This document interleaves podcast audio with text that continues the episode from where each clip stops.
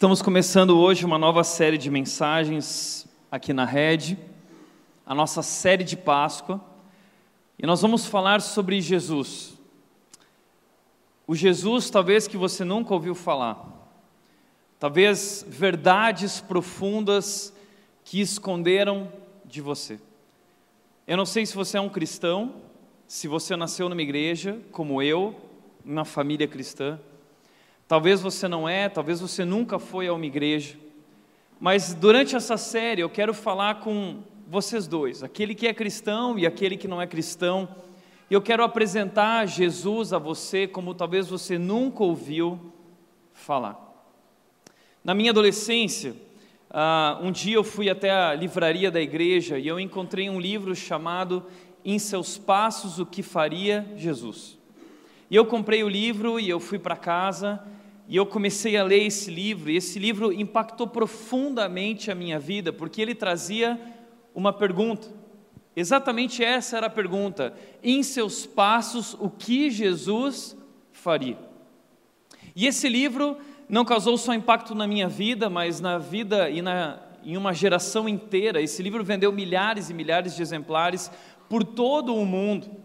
É um livro americano, ele foi traduzido para o português e para diversas outras línguas. E começou a se criar até uma moda em cima dessa pergunta: o que Jesus faria?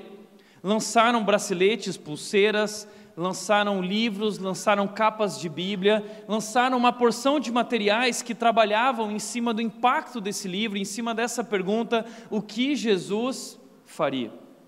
E essa pergunta moveu minha adolescência. Em cada situação, em cada momento, em tudo que eu ia fazer, eu me perguntava: o que Jesus faria no meu lugar. Isso foi tão bacana na minha vida. Mas hoje, depois de alguns anos, depois de viver e ver tanta coisa em nossas igrejas, eu acredito que nós precisamos lançar uma nova pergunta. Em nossos passos, em nossas igrejas, em nossas vidas, o que Jesus desfaria? Porque infelizmente hoje nós fazemos muitas coisas em nome de Jesus que Jesus jamais faria. Hoje nossas igrejas, as igrejas por aí estão pregando coisas que Jesus jamais ensinou. Então a pergunta que eu levanto nessa série, e é, é o nosso tema de Páscoa, nós vamos trabalhar diversos assuntos. A pergunta é: o que Jesus desfaria? E eu quero te convidar a pensar nessa frase. Jesus desfaria a ou o e você completa. Durante a semana eu quero te convidar a interagir com a nossa série e postar nas suas redes sociais, no Facebook, no Instagram, o que você acha que Jesus desfaria, o que você pensa que não tem nada a ver com aquilo que Jesus realmente é e ensinou. E eu gostaria de trabalhar o nosso primeiro tema, e eu quero sugerir o primeiro tema. E o primeiro tema que nós vamos trabalhar é Jesus desfaria a religiosidade. Jesus desfaria a religiosidade. E talvez você diz, como assim, Tiago? Espera aí, não foi Jesus quem criou a religião? Então por que Jesus ia desfazer o que ele fez? É exatamente isso que eu quero trabalhar. Jesus não criou uma religião. Jesus nunca fez isso. Fomos nós quem criamos uma religião, um tipo de religiosidade em cima daquilo que Jesus fez por nós. E é isso que eu quero te apresentar hoje: que Jesus desfaria a religiosidade entre nós. Ah, no século XIX, existia um homem chamado Nietzsche, um pensador. E Nietzsche era ateu, ele não acreditava em Deus, ele não acreditava nas religiões. E eles estavam ali naquele momento entrando na era da modernidade. Então Nietzsche disse o seguinte: uma máxima de Nietzsche é: Deus está morto. Nietzsche nasceu em 1883. E a sua vida, ele começou a atacar a religião. E ele se levantou contra a religião. Muitos acreditaram que a modernidade e o pensamento racional, lógico que viria com a modernidade, iriam acabar com a ideia de Deus e com a ideia da religião. Não, quando o pessoal começar a pensar, eles vão perceber que isso tudo é uma ilusão. E aí todos começaram a ficar com medo. Ah, agora as religiões vão acabar. Ah, essa história de Deus ou deuses vai se acabar, porque agora o pensamento lógico vai levar um homem a um novo patamar e o homem vai vencer essas histórias aí que foram criadas em cima da religião. Pois bem, em 2009 foi lançado um livro por dois jornalistas muito famosos do The Economist e de outras revistas e, e homens famosos no meio do jornalismo e eles lançaram um livro chamado God is Back, ou seja, Deus está de volta. Aquilo que Nietzsche disse, que Deus iria morrer e que outros pensadores ah, assumiram e falaram junto com Nietzsche, agora então, ah, olhando para o nosso tempo, esses jornalistas percebem que isso não aconteceu. O medo que nós tínhamos de que o ateísmo ia crescer, os agnósticos iam crescer, aqueles que questionam a religião, isso está morrendo. Porque no nosso momento o que está acontecendo é que a religião está retornando à vida pública.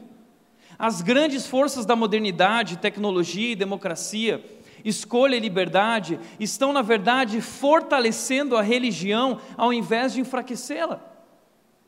Então a religião não está acabando, a religião está crescendo. Os números dizem isso. O cristianismo está crescendo, o número de adeptos do cristianismo. O número de evangélicos está crescendo. A Veja lançou uma reportagem, à época, o Brasil em 2020, mostrando que em 2020 os evangélicos talvez já seriam 50% da população brasileira. Mas não é só o cristianismo. O islamismo está crescendo no mundo muito, um crescimento acelerado. Uma religião pesada, cheia de normas e regras. O hinduísmo está crescendo. Estive recentemente na Indonésia, em Bali, e eu vi tantos jovens se entregando àqueles deuses de Bali. A, a ilha de Bali é, é, uma ilha cheia de altares aos deuses, a Buda, é uma mistura de budismo com hinduísmo, e jovens indo atrás dessa religião que é totalmente sem lógica, que é totalmente algo místico. O budismo está crescendo, o hinduísmo está crescendo, o judaísmo está crescendo grandes religiões e, e não param de crescer. No Brasil, a revista Época também lançou uma reportagem chamada Deus é Pop.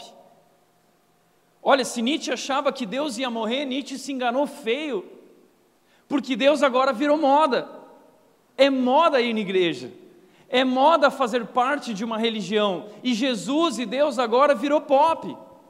Uma pesquisa feita por um instituto alemão mostra que 95% dos brasileiros entre 19 e 29 anos se dizem religiosos. 95%, dentre os quais quase 70% disse que se considera profundamente religioso. E aí talvez você diz, bom, Tiago, você está falando isso porque você está achando tudo isso legal. Não, isso é péssimo. Porque o cristianismo não tem nada a ver com, com um tipo de religião, não é isso. E o que nós vemos hoje são religiões crescendo, pessoas perdidas no meio das religiões. O que é religião? A religião é um conjunto de crenças, normas e ritos através dos quais seres humanos tentam agradar a Deus ou deuses a fim de tornarem-se alvo do seu favor. Então a religião é um conjunto de crenças, leis, regras baseadas em uma determinada divindade, e os homens querendo alcançar a graça desse Deus ou deuses, eles buscam fazer e realizar os ritos e sacrifícios que precisam fazer para atrair o favor, para atrair a atenção desses deuses. E onde que nasce a religião? Se não nasce com Jesus, onde que nasce a religião? A religião nasceu no coração do homem. A religião nasceu no coração do ser humano. Sabe aquele sentimento de que algo nos transcende? Existe esse sentimento dentro de nós. Inclusive, a Bíblia diz que foi Deus quem colocou esse anseio dentro de nós, um anseio pelo eterno um anseio por esse algo superior. Então, nós temos esse sentimento, ainda que não conheçamos a Deus, nós temos dentro de nós um sentimento de que existe algo, seja o que for. Alguns vão dizer que é um ser, outros vão dizer que é uma força cósmica, outros vão dizer que é uma energia. mas é consenso, todos vivem o mesmo sentimento de que existe algo. E não apenas o sentimento de que existe, mas de que algo nos separa deste ser. Porque nós não o conhecemos e nós queremos conhecê-lo, e, e nessa busca, então, os seres humanos começaram a olhar para o sol e adorar o sol, achando que talvez aquele era o poder superior. Os seres humanos começaram a olhar para a lua, começaram a olhar para o mar, Júpiter, começaram a olhar para os planetas, começaram a, a adorar a terra, a água, o mar, a mãe não sei o que, a mãe não sei o que, a mãe natureza, porque é algo que nos transcende, os seres humanos estão em busca porque nós nos sentimos separados deste ser. Então, algo precisa ser feito. Nós começamos a pensar isso. Algo precisa ser feito. Então, chega o ano novo, você pega o barquinho, enche de coisinha para Imanjá e você manda o barquinho para o mar. Você já viu Imanjá? Não viu, mas eu tenho um sentimento de que ela existe, a mãe mar. E você envia o barquinho e ele vai lá, algo me separa. E o que, que você está fazendo? Você quer agradar esse Deus. Você quer o favor desse Deus. É o que nós vivemos nas nossas religiões hoje. E nós começamos então a criar normas e ritos, homens criaram isso, dizendo: olha, para agradar esse Deus você vive assim, para agradar aquele Deus você faz assim. Existiu uma situação na Grécia em que houve uma peste, muitas pessoas estavam morrendo, e eles tinham muitos deuses na Grécia, eles estavam perdidos, porque aquele Deus queria um sacrifício assim, aquele queria um outro, eles ficaram perdidos, porque as religiões fazem isso, se os deuses estão irados, nós precisamos apaziguar a sua ira com algo, algo precisa ser feito. E isso acabou influenciando o pensamento cristão. Nós começamos a a no nosso coração e através dessa influência cultural a viver essa religiosidade de que Deus precisa de sacrifícios, de que nós precisamos fazer algo para agradar a Deus, e nós começamos a viver assim nas igrejas. Muitas igrejas pregam isso. Igrejas que pregam, não, se você não for assim, Deus não vai amar você. Deus não vai te abençoar. Então, o resultado da religiosidade na vida das pessoas é o seguinte: em primeiro lugar, a religiosidade produz pessoas cansadas. Pessoas que tentam, tentam, tentam, mas pessoas sinceras que não conseguem alcançar esse ideal da religião, o ideal do bonzinho, o ideal do perfeito. Eu não consigo ser esse, essa boa pessoa. Eu tenho minhas falhas. Então a religião gera pessoas cansadas porque as igrejas começam a colocar regras, começam a colocar um jugo pesado, começam a jogar coisas sobre as pessoas. Um dos grupos que mais cresce no Brasil é o grupo dos desigrejados. Gente que acredita em Deus, mas não acredita mais na igreja, porque muitas igrejas estão pregando algo que não tem mais nada a ver com o que Jesus ensinou. Por outro lado, a religião produz pessoas dissimuladas. Tem gente que fica cansada e desiste. Mas tem gente que continua tentando e, para esconder o fracasso, as falhas, decide colocar uma máscara e viver a hipocrisia. E é muito fácil fingir ser cristão, você já percebeu isso? É muito fácil. Por exemplo, talvez hoje, quando você veio para a igreja, você tinha horário, você estava lá assistindo o jogo, mas você logo foi tomar seu banho, você é o marido, o pai, tomou seu banho rapidinho e correu para sua esposa e falou assim: gente, vamos lá, estamos atrasados. E aí a esposa lá com os filhos arrumando aqui, arrumando lá, dando leite para a criança. E aí o leite derramou, e aí ela foi se trocar de novo, ela ficou em dúvida qual era a roupa que ela devia vestir, e você dizendo, pô, todo domingo é sempre a mesma história, e aí ela vira para você e diz o seguinte: é, mas você fica lá sentado domingo assistindo televisão, assistindo futebol, e você não me ajuda. E aí ele fica lá no carro buzinando, bebê, vamos, vamos nós vamos chegar atrasado. E aí vem a mulher com os filhos, tudo tropicando, entra no carro e ela começa a gritar e dizer o seguinte: porque você já chega, não dá mais, nós precisamos conversar, nós precisamos. Eu vou falar com o pastor Tiago, você vai ver só. E aí ele vira e diz o seguinte: não, é, é, é não dá mais assim. E, e, aquela gritaria, terceira guerra mundial, entendeu? As crianças atrás do carro, tacando a muvuca, ah, aquele carro é a terceira guerra mundial passando por Indaiatuba. Mas quando chega na rua Bernardino Bonavita, passa em frente ao colégio Polo. Aí o pai vira para todo mundo e fala assim: Agora chega! E a mulher para, os filhos param, faz a voltinha, o retorno, entra ali no estacionamento, liga: Olá pessoal, tudo bem? Hã? Olá, olá. Para o carro na frente de todo mundo ali, aí desce do carro, põe a Bíblia debaixo do braço, né? abre a porta para a esposa, vem a querida, joia preciosa, mulher virtuosa, vem. Filhos, herança do Senhor, venham aqui, filhos. Hã? E aí entra a família dentro da igreja com aquele sorriso, todo, todo mundo sorriso, nós ensaiamos isso em casa, vamos lá? Bíblia debaixo do braço, entra debaixo da igreja, sabe aquele jeitinho assim, segurando a Bíblia aqui, aquela Bíblia grande, né? E aí chega na igreja e diz assim: a paz, graça e paz. E aí você olha para aquela família e diz: Uau, como eu queria que minha família fosse assim também. Mas nós vivemos isso em nossas igrejas, é fácil fingir ser cristão. Você está aqui no culto, se você quiser fingir, basta você levantar a mão. Ah, eu te adoro, está todo mundo levantando a mão, você levanta a mão também. E aí, se você quer pagar uma de cristão bem espiritual, sabe o que você faz? Levanta a mão e fecha os olhos. Não é? E aí o pessoal vai olhar para você e vai dizer assim: Nossa, olha que adorador. Eu lembro de uma vez que eu estava numa conferência e eu acho, esse, esse, eu acho os pastores muito estranhos. Eu sou pastor e infelizmente esse é o nome que eu tenho que me dar como pastor. Mas esses dias eu entrei no Uber e o cara falou assim: Ah, Tiago, sabe por que eu não vou na igreja? Porque eu odeio pastor. Eu falei assim: Eu também. A gente se identifica nessa. Hã? E aí eu estava lá nessa conferência e tinha um pastor do meu lado, e o pastor pegou, e eu estava quieto lá tal, e o pastor levantou a mão assim, ó, fechou os olhos. Eu olhei, puxa, que legal, uma, né, um cara adorando a Deus. Com a outra mão, ele com a mão levantada, ele pegou e levantou o celular e tirou uma selfie dele e postou no Face, adorando a Deus.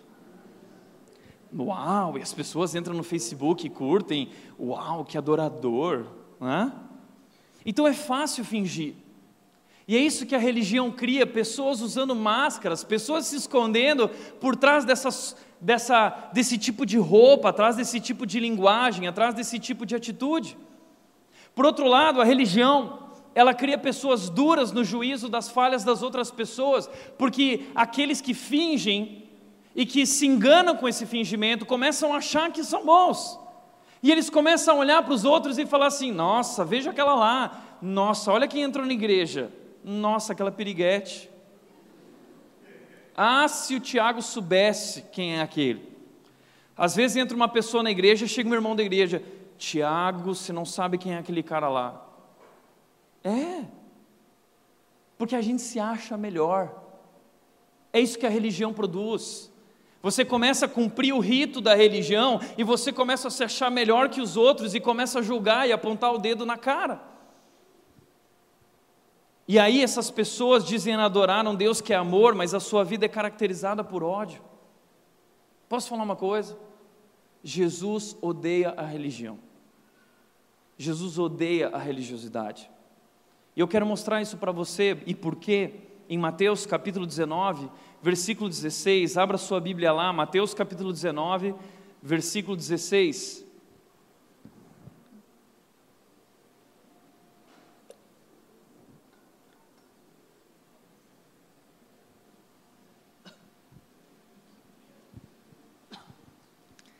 E esse texto vai falar sobre um jovem rico, tinha muito dinheiro, um empresário, e esse jovem chega para Jesus, ele era religioso, e ele chega para Jesus e diz o seguinte: Eis que alguém se aproximou de Jesus e lhe perguntou: Mestre, que farei de bom para ter a vida eterna?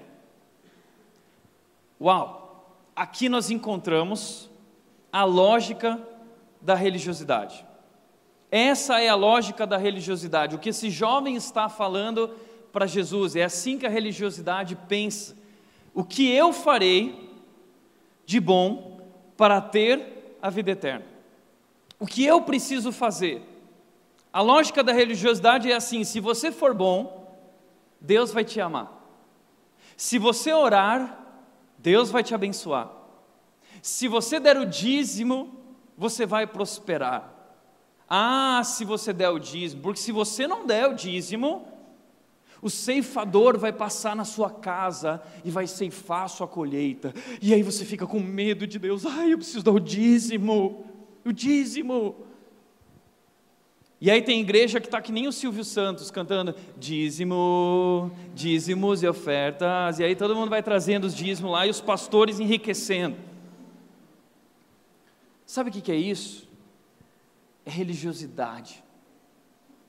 E aí o povo, com medo de Deus, vai lá, dá tudo que tem e perde tudo, porque tem medo de Deus e quer atrair o favor de Deus, quer receber o favor de Deus, porque essa é uma religião que diz assim: ah, se você fizer, Deus vai te amar, se você fizer, Deus vai te abençoar, se você fizer, Deus vai te responder. Então as pessoas fazem esperando aquilo que Deus pode fazer por elas.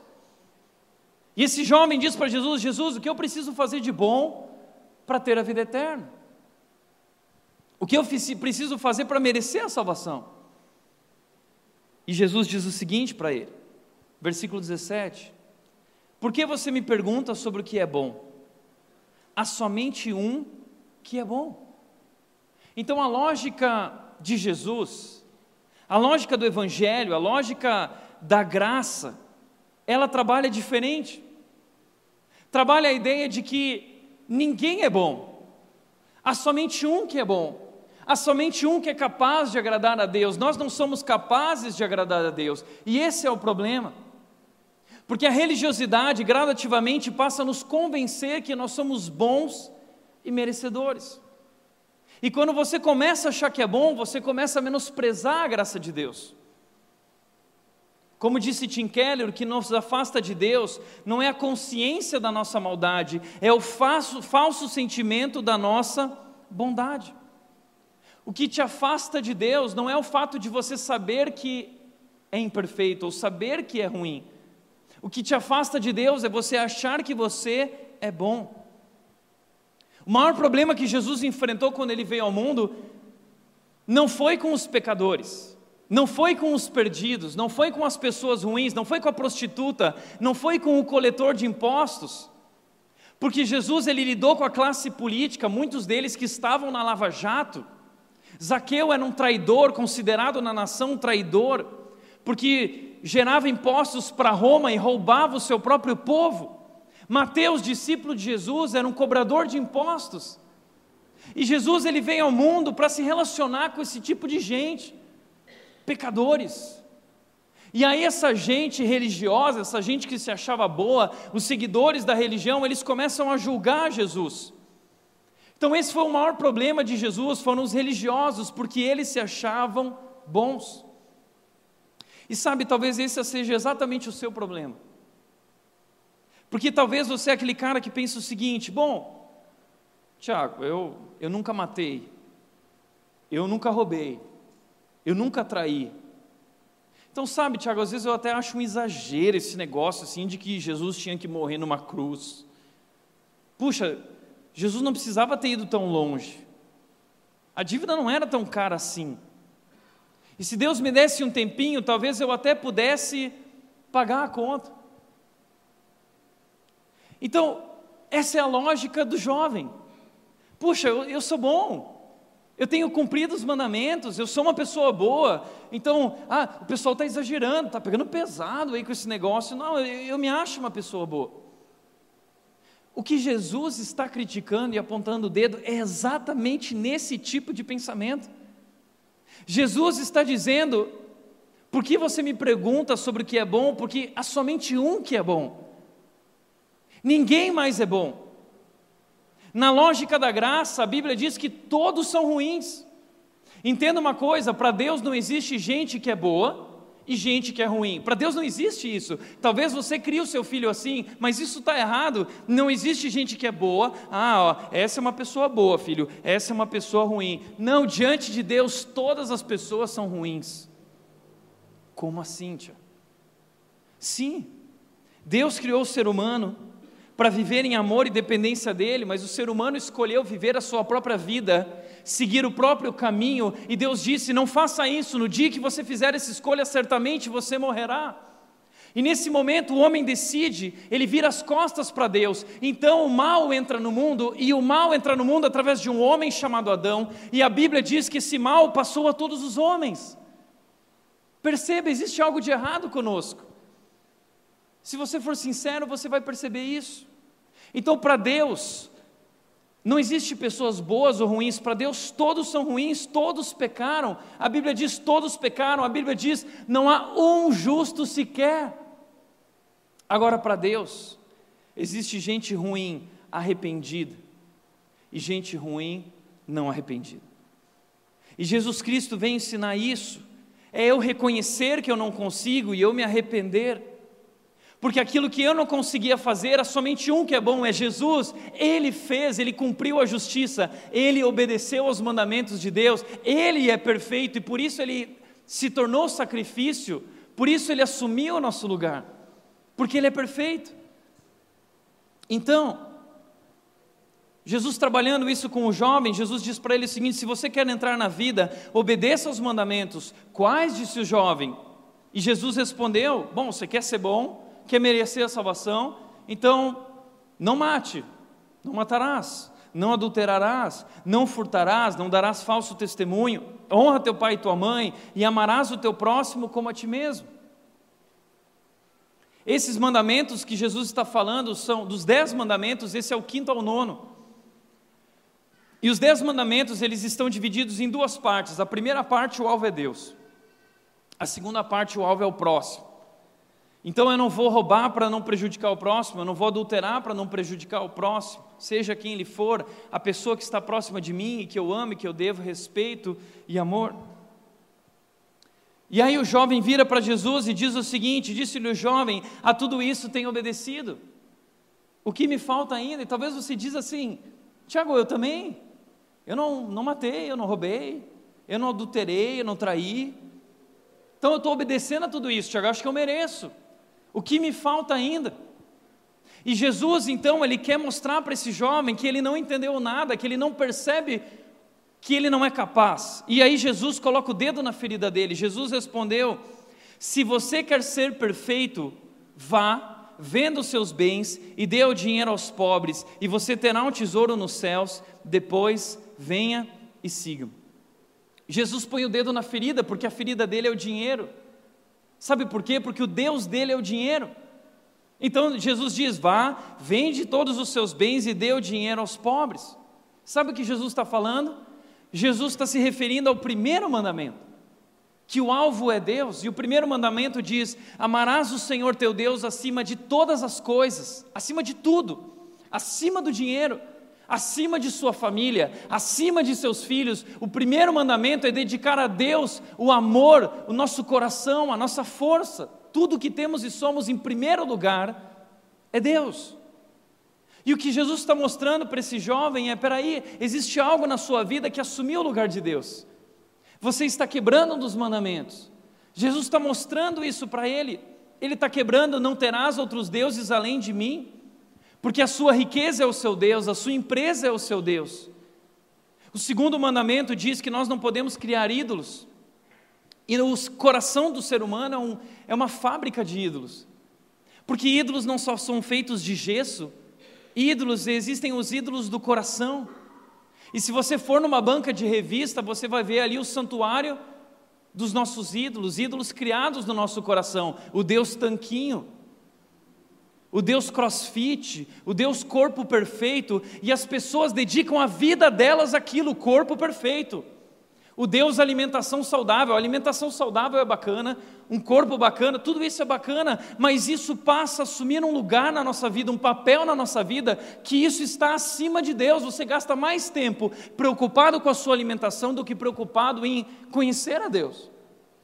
Então isso está acima, e lá tem o Deus carro, o Deus bens materiais, o Deus casa, o Deus dinheiro, o Deus empresa, o Deus você SA, o Deus viagens. Coisas que nós colocamos acima de Deus. Ídolos. E um ídolo no coração é tão ofensivo quanto um ídolo na mão. Porque eles não apenas não existem, como eles destroem a vida daqueles que os adoram. Portanto, Jesus está colocando o dedo na ferida desse jovem e dizendo: Não, você não está cumprindo o primeiro mandamento, nem o segundo e nem o terceiro. E aí então Jesus vira, diz que o jovem ouvindo isso, versículo 22, ouvindo isso, o jovem afastou-se triste, porque tinha muitas riquezas. O jovem ah, se você for olhar na versão do grego, do original, a palavra triste ali é magoado. O jovem ficou, afastou-se magoado. Jesus magoou aquele jovem. E talvez você pense assim: não, mas Jesus não magoa pessoas, Jesus é bonzinho, Jesus é amor. Por que Jesus faz uma coisa dessa? Jesus corre atrás dele. Jesus não faz isso, vem cá, cara, a gente vai dar um jeito, sabe? É, errar é humano, tudo bem que você errou, sabe? Vamos dar um jeito nisso. Por que Jesus fez isso? Sabe por que Jesus fez isso? Porque amar, a gente tem uma ideia errada de amor, de que amor é concordar com tudo, amor é passar a mão na cabeça e dizer, ai, você quer, ai, eu não acho que isso é o melhor, mas se você quer, tudo bem, vai lá, quem sou eu para dizer algo para você? Ai, Tiago, quem sou eu para dizer não para o coração da minha filha? Amor, busco mais alto bem-estar. E Jesus sabe que aqueles deuses daquele jovem vão destruir a vida dele, vão afastá-lo de Deus. Então Jesus fala a verdade, porque quem fere por amor, ama. Quem mostra a verdade, ama. Porque amor não é concordar, amor é revelar a verdade e ajudar. E sabe o que Jesus está fazendo? Jesus está ajudando esse jovem. Jesus está ajudando. Qual era a expectativa de Jesus quando ele fez isso? Em colocar o dedo na ferida do jovem. Você acha que Jesus queria que ele fosse, vendesse tudo que ele tinha, e aí ele voltasse e dissesse assim: Jesus, consegui, agora eu cumpro todos os dez mandamentos? Não, Jesus não queria isso. Jesus sabia que isso era impossível. Sabe qual era a expectativa de Jesus? Que esse jovem entendesse que ele não era capaz que ele não conseguiria. E é exatamente por isso que o jovem vai embora, porque ele entendeu que não é capaz. E ele fica triste, triste consigo mesmo. E eu acredito que você precisa viver isso se você quer entender quem é Jesus. Como esse jovem viveu. Você precisa olhar para si mesmo, se olhar no espelho e, e se entristecer, e dizer: Eu não consigo. E ter vergonha, talvez, de si mesmo por não conseguir. Porque enquanto você não entender que você não consegue, você nunca entenderá o que Jesus fez por você. Então você precisa admitir, admita, para de bancar o bom, admita que há algo de errado com você, há algo de errado conosco. Nós nos alegramos quando coisas ruins acontecem com as pessoas, nós dizemos bem feito, nós ficamos irados com o nosso cônjuge, nós ficamos irados no nosso trabalho com as pessoas, nós gritamos, nós brigamos, nós julgamos, nós criamos guerras, nós vivemos com medo, desde pequenos, você está educando seu filho, bebezinho, e você precisa falar 10, 15, 20, 30 vezes, e ainda assim isso não é suficiente, porque ele não quer obedecer, ele quer colocar o dedo na tomada, ele quer fazer aquilo que não pode ser feito. Sabe o que é isso? É o mal que está dentro de nós. Isso é o pecado dentro de nós. E nós temos que admitir que existe algo de errado e que nós não conseguimos e que não somos perfeitos. Eu lembro que um dia eu estava no meu pequeno grupo e nós estávamos estudando os Dez Mandamentos em um livro do John Stott. Nesse livro, esse autor começou a descrever o que significava cada mandamento na prática, em nossas vidas hoje, de forma simples, objetiva. E nós estudamos e nós compartilhamos sobre aquilo. E aí, de repente, um jovem virou e disse o seguinte: Olha, eu preciso ser sincero eu não cumpro nenhum dos dez mandamentos. Eu tenho muita dificuldade com todos eles. E aí ficou aquele silêncio. E aí de repente uma outra pessoa virou e falou assim: É, já que você está falando, eu, eu também vou admitir que eu, eu tenho muita dificuldade com isso, com aquilo. E assim cada um começou a compartilhar. E a Nath, a minha esposa, mais quietinha, quando nós chegamos no carro, a Nath virou para mim, ela disse: Amor, primeira frase dela, eu não consigo cumprir os dez mandamentos.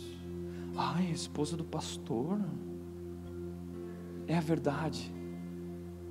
E naquela hora eu me enchi de alegria quando ela falou aquilo, porque ela entendeu. É isso que é o Evangelho, é isso que é Jesus, é entender que eu não sou bom. Esse é o primeiro passo. É entender que, na verdade, os dez mandamentos não foram dados para serem cumpridos, mas para nos mostrar que nós não conseguimos cumpri-los. Deus criou os dez mandamentos para colocar o dedo na nossa ferida e mostrar para nós que nós não somos capazes. E criar a consciência de que nós não conseguimos, e ao criar essa consciência, dizer com todo o coração e sinceridade: Eu não consigo, Deus, eu não consigo.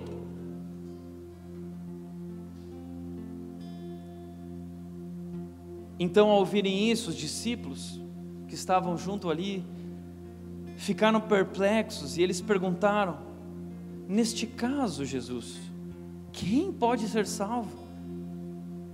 Quem pode ser salvo, Jesus, se tiver que cumprir, se tiver que fazer isso que você mandou? Quem pode ser salvo? Sabe por quê? Porque os discípulos vivem também a mentalidade da religiosidade, a lógica da religiosidade. Eles ainda não entenderam a graça e o que é a graça? Eu vou te mostrar o que é a graça. A resposta de Jesus é a graça. Jesus olhou para eles e respondeu: Para o homem é impossível, mas para Deus todas as coisas são possíveis. Sabe o que significa isso? Que a salvação é totalmente obra de Deus. Vocês nunca vão conseguir. É inútil toda e qualquer tentativa de entrar no reino de Deus, nos céus. A salvação mediante realizações ou méritos. Ninguém pode ser salvo a não ser mediante a graça de Deus, a salvação de Deus. O que nós não éramos capazes de fazer, Jesus veio ao mundo para fazer. Jesus veio ao mundo e ele cumpriu os dez mandamentos, ele se tornou aquele que é bom, há somente um que é bom, Jesus é bom, Jesus é Deus. E sabe o que aconteceu na história? O Deus Criador, o Deus do universo, entrou na história para acabar com o mal e ele jogou todo o mal e a culpa, o pecado, a sua ira, a justiça, Deus jogou sobre o seu filho, Jesus Cristo. Porque nós não poderíamos pagar essa dívida com Deus. Mas Jesus Cristo veio ao mundo e ele cancelou a escrita de dívida naquela cruz. E Jesus levou sobre si o nosso mal. Jesus foi esmagado, Jesus foi aniquilado, dilacerado para que nós fôssemos salvos. Então, se para nós é impossível, se nós não conseguimos, para Deus é possível, Ele fez o que precisava ser feito. Jesus subiu naquela cruz e ele bradou as duas palavras mais lindas do mundo: Ele disse: Está consumado. A palavra está consumado significa está pago. Eu paguei o preço, eu cancelei a dívida, eu fiz o que precisava ser feito, eu trouxe vocês de volta para mim. Eu fiz tudo o que precisava ser feito. Efésios 2, 8 e 9 diz: Pois vocês são salvos pela graça, por meio da fé, e isso não vem de vocês, é um presente de Deus, não por obras para que ninguém se glorie, não há nada que você possa fazer para merecer a salvação. Essa é a diferença do cristianismo para todas as outras religiões. Essa é a diferença daquilo que Jesus veio nos ensinar. Todas as religiões falam sobre o que você faz para atrair a atenção de Deus, para agradar a Deus, para merecer o seu favor e salvação. Mas o cristianismo, diferente de todas as outras, nos ensina e nos mostra que o que Jesus fez por nós, o que Deus fez por nós. Um Deus que abre mão do seu conforto, da sua glória, da sua posição como Deus soberano e poderoso e onisciente, e entra na história e se esvazia, e morre na cruz de um criminoso, não sendo culpado, e dá a vida em nosso lugar. Isso é graça.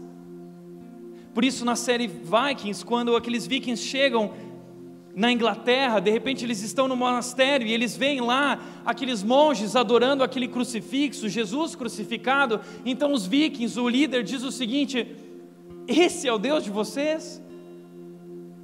Um Deus pequeno, um Deus morto, um Deus crucificado. Sim, esse é o nosso Deus, um Deus diferente de todos os outros, o único e verdadeiro Deus, um Deus cheio de amor, um Deus que é graça, um Deus que é misericórdia, um Deus que perdoa e o um Deus que ama até o fim, ama até a morte. Esse é o nosso Deus. Por isso, Tim Keller disse: como a religião funciona, se eu obedecer, então Deus vai me amar e me aceitar. O Evangelho, Jesus diz o seguinte: Eu sou amado e aceito, por isso eu desejo obedecer. A religião é baseada em performance, em merecimento. Religião é sobre o que eu faço para merecer o amor de Deus. Religião não tem nada a ver com Jesus. Religião não tem nada a ver com o Evangelho. Esqueça o que te ensinaram. Esqueça o que te falaram. Jesus Cristo não tem nada a ver com isso. Por isso, Jesus Cristo disse em Mateus capítulo 11, versículos 28 a 30, ele disse: Venham a mim. Venham a mim. Todos os que estão cansados e sobrecarregados, e eu lhes darei descanso. Tomem sobre vocês o meu jugo e aprendam de mim, pois sou manso e humilde de coração, e vocês encontrarão descanso para suas almas, pois o meu jugo é suave e o meu fardo é leve. Porque assim como hoje, naquela época muitas pessoas estavam vivendo debaixo do jugo da religiosidade. Isso é desesperador. Porque naquela época os dez mandamentos foram transformados por aqueles líderes religiosos em 413 mandamentos.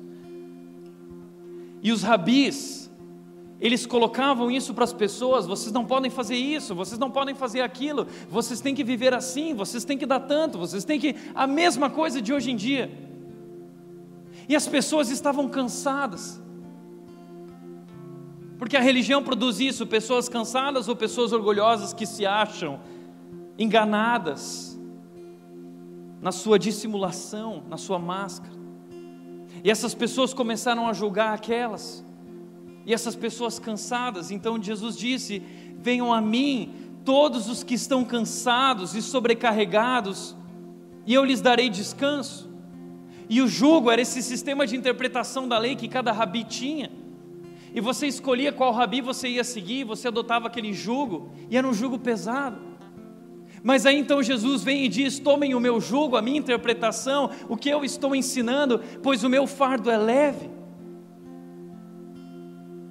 Talvez você viveu anos da sua vida assim, pensando algo a respeito de Deus que não tem nada a ver com aquilo que Ele é. Sem conhecer Jesus, conhecendo apenas uma religião criada por homens, tentando o tempo todo agradar a Deus para merecer o seu amor, o que eu quero dizer é que hoje a sua luta acabou. Jesus está dizendo: venha a mim, venha a mim, esqueça tudo que construíram na sua cabeça, venha a mim.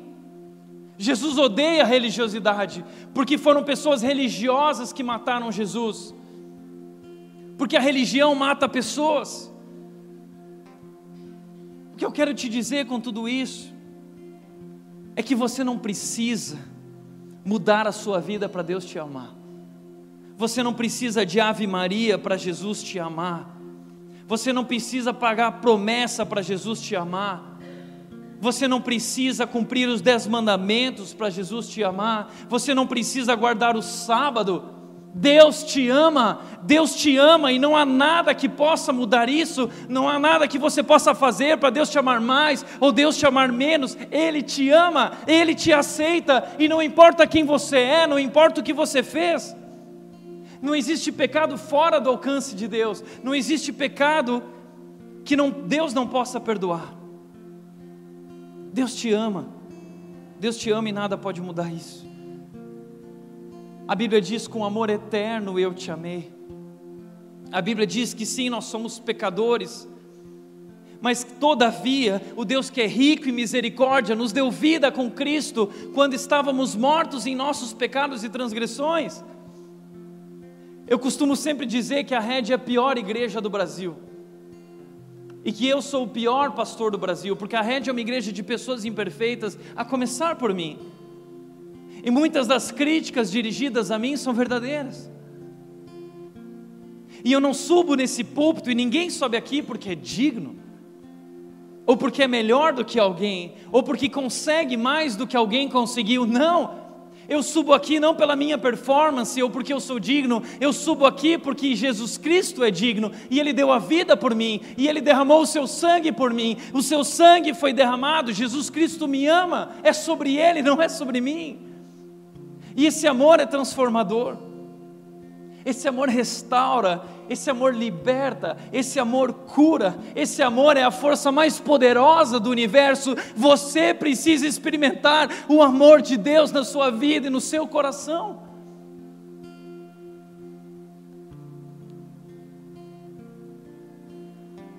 Porque Jesus te ama demais para te deixar do jeito como você está.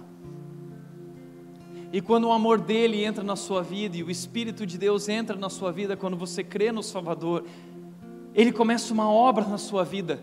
Aquilo que você não era capaz de fazer, Deus faz através do seu Espírito em nós. Por isso, Jesus disse: Venham a mim, venham a mim. Venha para Jesus e livre-se do seu passado. Venha para Jesus e livre-se da sua culpa, livre-se de toda dor, livre-se das suas feridas. Venha para Jesus e Ele fará tudo novo. Tudo que você precisa fazer é reconhecer que não consegue e entender que Ele fez por você o que você não era capaz de fazer. É isso que é o Evangelho. Duas coisas. Você é pecador, mas Deus te ama. Deus te amou de tal maneira que enviou seu filho, seu único filho, para morrer no seu lugar, para que nós fôssemos salvos ao crer nele. Deus te amou de tal maneira. E aí talvez você diz, puxa Tiago, eu gosto desse Deus.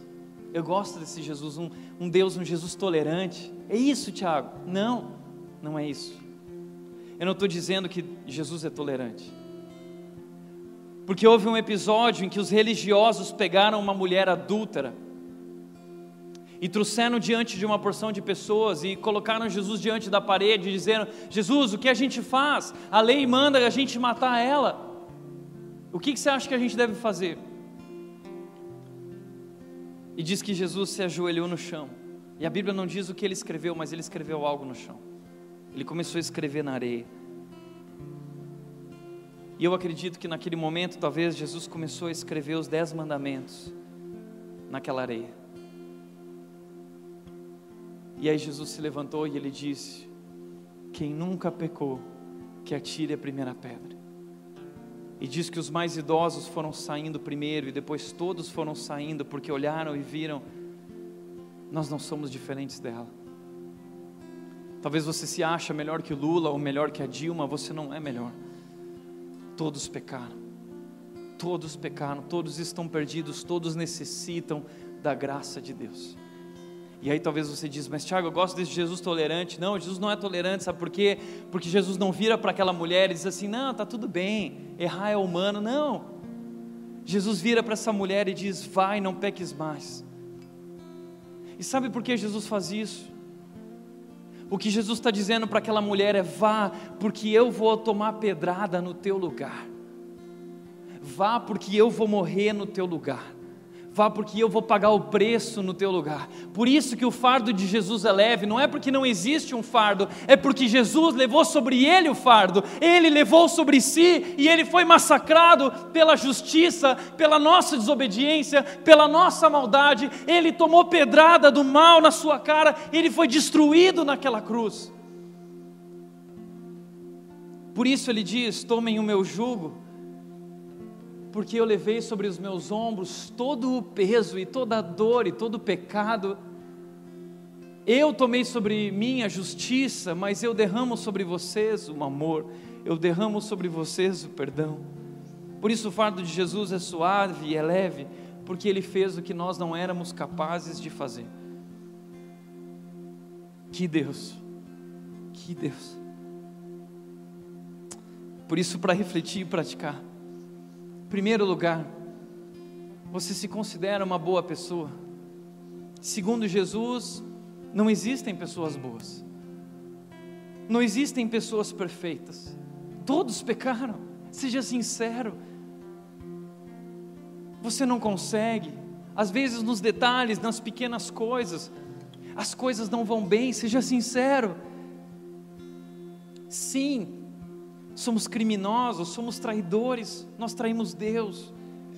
O que há de errado com o Brasil é o que há de errado com o ser humano.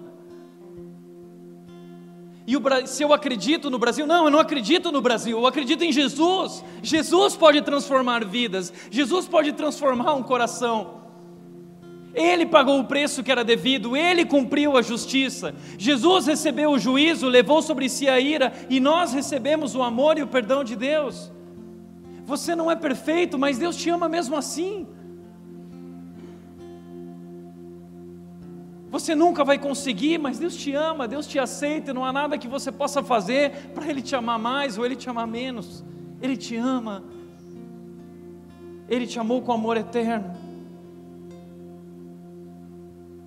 Segundo lugar, Jesus não veio ao mundo para criar uma religião, não é sobre isso. Ele veio ao mundo para morrer em nosso lugar e nos salvar. É isso que Jesus desfaria. Esse, essa ilusão que nós vivemos, dessa religiosidade, de que Deus espera algo de nós, Deus não espera algo de nós. O que Ele esperava já foi feito por Jesus, Ele nos amou, Ele nos aceita. E Ele nos convida para viver uma nova vida, uma nova história, porque agora quem crê em Jesus é uma nova criatura, as coisas velhas ficaram para trás. Essa é a boa notícia. Não importa quem você é, não importa o que você fez, não importa qual é a sua história.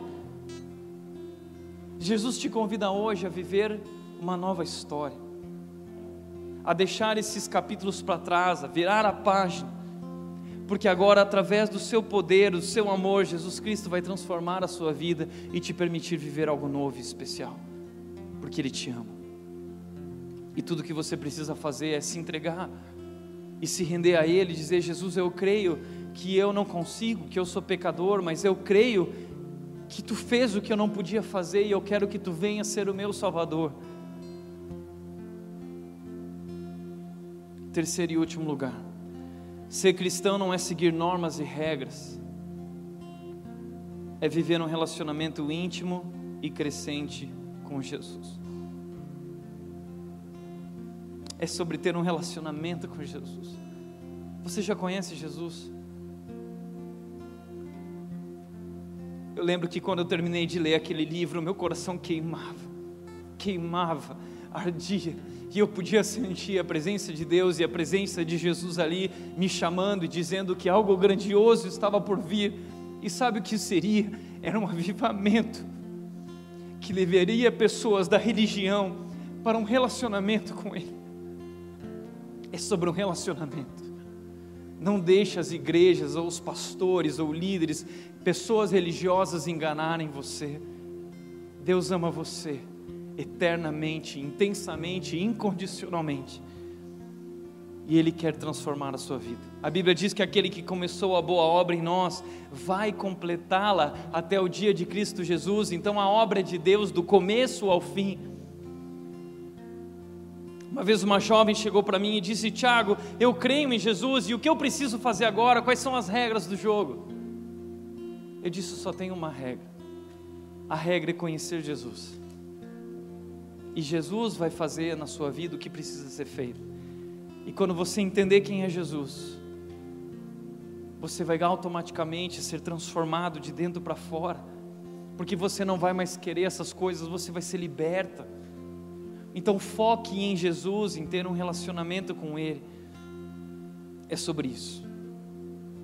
E entenda de uma vez por todas: o Deus do universo, o Deus Criador, amou você de tal maneira. E hoje você está aqui, porque Ele quer que você saiba disso. Que Ele não somente te ama, mas Ele tem um plano para a sua vida, um plano incrível e maravilhoso. Entregue a sua vida a Jesus. Amém? Feche os teus olhos.